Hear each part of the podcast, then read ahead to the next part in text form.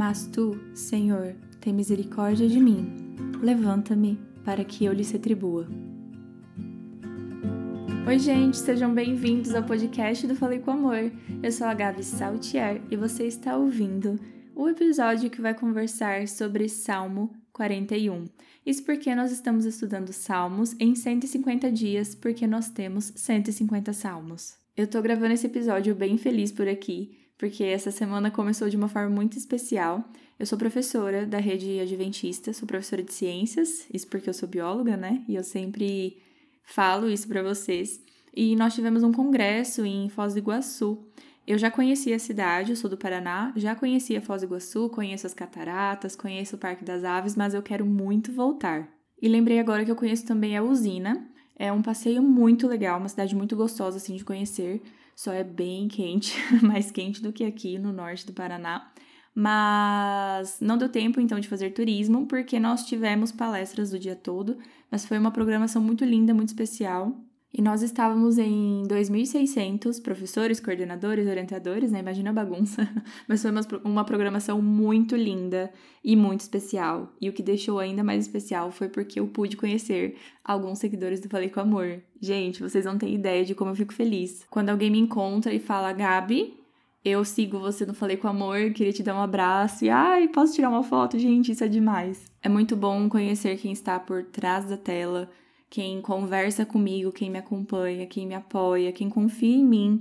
Então, de verdade, se algum dia você me ver de longe, dá um berro, por favor, que eu quero te conhecer, quero conhecer a sua história, quero tirar uma foto com você, porque isso me alegra muito. Mas uma coisa tem em comum: quando a gente se conhece, todo mundo que eu conheci pegou e falou assim: Nossa, como você é alta! Acho que, não sei se dá a impressão que eu sou um pouco mais baixa, mas eu tenho 1,74. E enfim, tô aqui papiando e só para terminar esse assunto, eu quero dizer que isso tudo é muito especial para mim. O Falei com Amor é uma das maiores partes da minha vida hoje. Eu me dedico muito a tudo que eu faço no Falei com Amor, vocês sabem disso. E esse compromisso que eu firmei com Deus e firmei com vocês é muito especial. E é um prazer imenso poder conhecer alguns de vocês, pessoas que embarcaram nessa jornada espiritual junto comigo. Talvez vocês percebam que eu estou um pouquinho rouca. Com certeza, imagina, gente, eu viajando, eu gosto pouco de falar. Você acha que eu viajando com um monte de professor que eu não falei o dia inteiro? então por isso a minha voz está um pouquinho mais fraca. Mas você acha que eu ia deixar de gravar esse podcast aqui? Lógico que não. Então, se você ainda não leu Salmo 41, te convido a ler assim que terminar o episódio. O Salmo 41 é um salmo davídico e Davi começa falando sobre compaixão. Como é feliz aquele que se interessa pelo pobre, o Senhor o livra em tempos de adversidade. E esse realmente é um tema que merece ser abordado, ainda mais nos tempos difíceis que a gente vive, né? Essa semana a Turquia passou por um terremoto e nós conseguimos ver a mobilização de pessoas ajudando outras pessoas. Inclusive, um pastor amigo nosso, missionário, está na Turquia, mas nós recebemos notícias que os missionários conhecidos nossos não sofreram nenhum, nenhum dano material, nenhum dano físico, principalmente, que é o mais importante, mas toda essa mobilização nos toca muito. Eu vi que o Brasil conseguiu enviar ajuda para a Turquia, para ajudar no resgate, ajudar na saúde daquelas pessoas que estão sofrendo. Então a compaixão realmente é algo que nos faz bem. Quando a gente ouve uma notícia boa, quando a gente vê um final feliz, isso nos deixa feliz também. Quando a gente vê uma boa ação, isso nos motiva a fazer uma boa ação também. Mas isso porque o nosso coração, ele é preenchido por coisas boas. Ele se satisfaz com a compaixão, com o amor pelo próximo. E isso realmente revela que o nosso coração foi feito para ser semelhante ao coração de Jesus. Nós temos ali na Bíblia alguns momentos pontuais em que Jesus foi servido, né? Acho que o momento pontual principal é aquele caso em que a pecadora ficou sabendo que Jesus estava dentro da casa e entra e lava os pés de Jesus com perfume e seca com seus cabelos. E Jesus disse que ela seria lembrada. Então Jesus, ele reconhece cada ato de compaixão, mas você percebe que Jesus serviu muito mais do que foi servido. E ele afirma que o primeiro no reino de Deus é servo. Então, esse contentamento que nós encontramos em fazer o bem realmente revelam uma característica de Jesus em nós. Revelam que nós somos imagem, mas também somos semelhantes ao Criador, que tanto fez bem para as pessoas que andou com Ele e tanto faz bem para nós hoje. Há um tempo atrás eu consegui, tive a oportunidade de ajudar uma cachorrinha de rua, não consegui acolher ela dentro da minha casa, mas nos demos um lar temporário e eu consegui fazer uma vaquinha para ela, para que ela fosse castrada, para que ela fosse destinada para o novo lar dela. E nessa vaquinha que eu fiz, muitas pessoas se mobilizaram para ajudá-la. Eu não fiz lá no Falei com Amor, eu fiz no meu perfil pessoal, foi algo que eu me comprometi com ela, né? E fazer esse bem me fez muito bem. Ver as pessoas ajudando e preocupadas, eu percebi que teve toda uma mobilização para fazer um pequeno ato.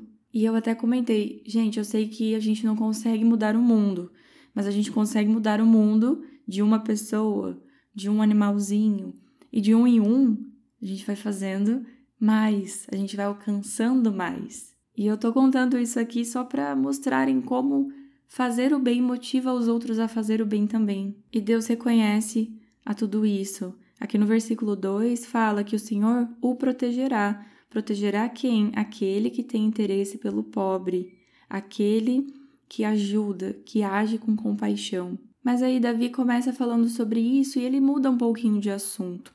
Ele começa a falar que os inimigos estavam se virando contra ele e que até mesmo o melhor amigo havia abandonado a Davi. E ele comenta que as pessoas ficavam falando assim: quando que ele vai morrer?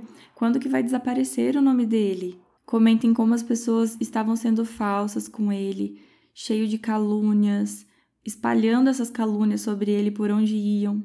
Então nós encontramos aqui um salmo em que Davi estava bem desesperançoso. Não é a primeira vez, não será a última vez, mas Davi estava passando por maus momentos. E esse salmo em específico, ele me mostrou muita transparência, se eu posso assim dizer a transparência é realmente de um coração que precisava se abrir perante Deus. Davi começa aqui falando de compaixão, depois ele muda de assunto, fala sobre os problemas que ele estava vivendo, e talvez eu perceba que esse salmo pode, pode ser algum tipo de escrito confuso, em que Davi muda de assunto repentinamente, ou que talvez ele estava pensando na compaixão que ele praticava e dos problemas que ele estava sofrendo.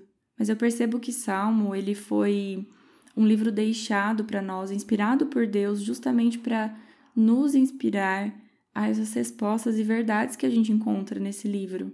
E é por isso que todo mundo tem um salmo favorito, porque aqui você não encontra um conjunto de respostas, um conjunto de conselhos.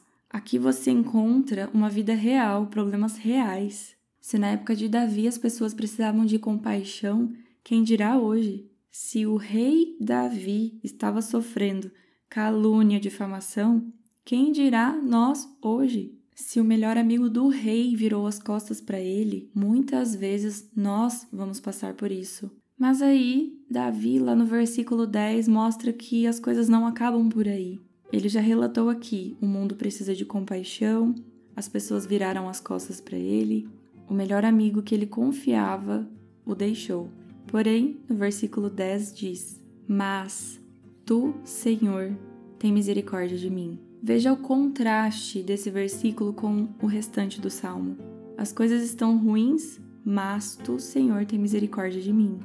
A verdade é que, caminhando com Deus, nós sempre teremos um mas. Existe a pobreza e existe a miséria, mas Deus não abandonará nenhuma dessas pessoas.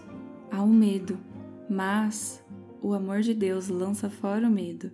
Há um jugo, mas o jugo de Deus é leve, é suave. Há o pecado, mas a graça já transbordou. Independente do que você estiver vivendo hoje, existe um mas. Deus coloca um mas depois do ponto final. Ele coloca uma vírgula de amor e um ponto de exclamação, que é a glória eterna. Não desanime. Deus está com você e Ele sempre será um mas em nossas vidas. Fiquem com Deus e um beijo da Gabi.